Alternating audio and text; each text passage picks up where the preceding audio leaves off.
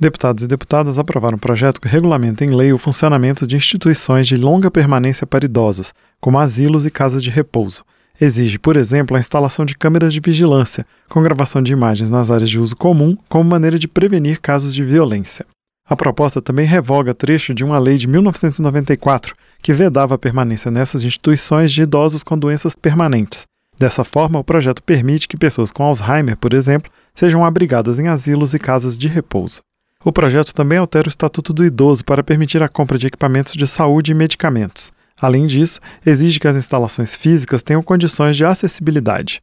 O projeto, com parecer favorável da relatora deputada Nelly Aquino, do Podemos de Minas Gerais, foi aprovado de maneira simbólica, sem votos contrários. A deputada Érica Cocai, do PT do Distrito Federal, apontou a importância da proposta. Ela faz com que haja a adaptação das estruturas às necessidades das pessoas. Nós estamos aqui reafirmando os direitos da pessoa idosa e nós estamos aqui retirando a vedação que em determinados eh, casos, né, o idoso ter determinadas patologias, ele possa ser excluído do atendimento em abrigamento. O projeto também exige que a alimentação fornecida seja suficiente e adequada às necessidades nutricionais e condições físicas de cada um dos pacientes.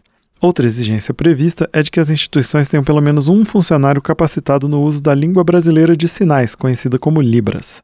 Para a deputada Bia Kisses, do PL do Distrito Federal, as medidas são fundamentais para um país com cada vez mais pessoas idosas. Eu, como filha de pais idosos, quero dizer que esse é um projeto bastante meritório e que o Brasil é um país que cada vez mais tem idosos. E os idosos merecem a nossa atenção e políticas públicas que deem aos nossos idosos a qualidade de vida que eles tanto merecem. O projeto que regulamenta o funcionamento de asilos e casas de repouso seguiu para o Senado. Outro projeto também aprovado e enviado para análise dos senadores atualiza o valor das custas processuais cobradas pela Justiça Federal.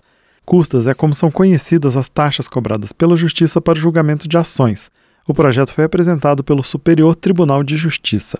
Da Rádio Câmara de Brasília, com informações de Antônio Vital, Marcelo Larcher.